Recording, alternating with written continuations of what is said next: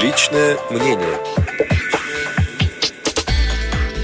12 января 2018 года в правительстве Российской Федерации состоялось совещание, посвященное основным направлениям реализации программы «Десятилетие детства». Некоторые его результаты специально для Радио ВОЗ прокомментировал депутат Государственной Думы, вице-президент ВОЗ Олег Смолин.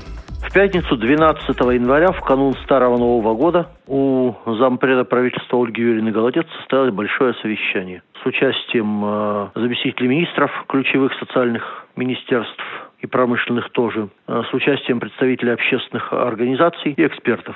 Совещание было посвящено десятилетию детства. Идея совещания состояла в том, чтобы выделить основные направления реализации программы «Десятилетия детства», чтобы создать рабочие группы по каждому направлению и поставить во главе этих рабочих групп кого-либо из известных людей. Предложения Минтруда состояли в том, чтобы создать в качестве отдельной рабочей группы по единому направлению группу, которая бы занималась детьми с инвалидностью и ограниченными возможностями здоровья, а также детьми, сиротами и оставшимися без попечения родителей. По моему предложению эти два направления были разделены, поскольку они обладают большой спецификой, большими особенностями. Ольга Юрьевна Голодец предложила мне возглавить рабочую группу по детям-инвалидам и детям с ограниченными возможностями здоровья. Учитывая, что мне уже доводится быть руководителем рабочей группы по образованию таких детей в президентской комиссии по делам инвалидов, я дал согласие.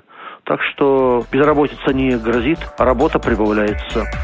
Некоторые результаты совещания, посвященного основным направлениям реализации программы «Десятилетие детства», состоявшегося 12 января в правительстве Российской Федерации, комментировал депутат Государственной Думы, вице-президент ВОЗ Олег Смолин.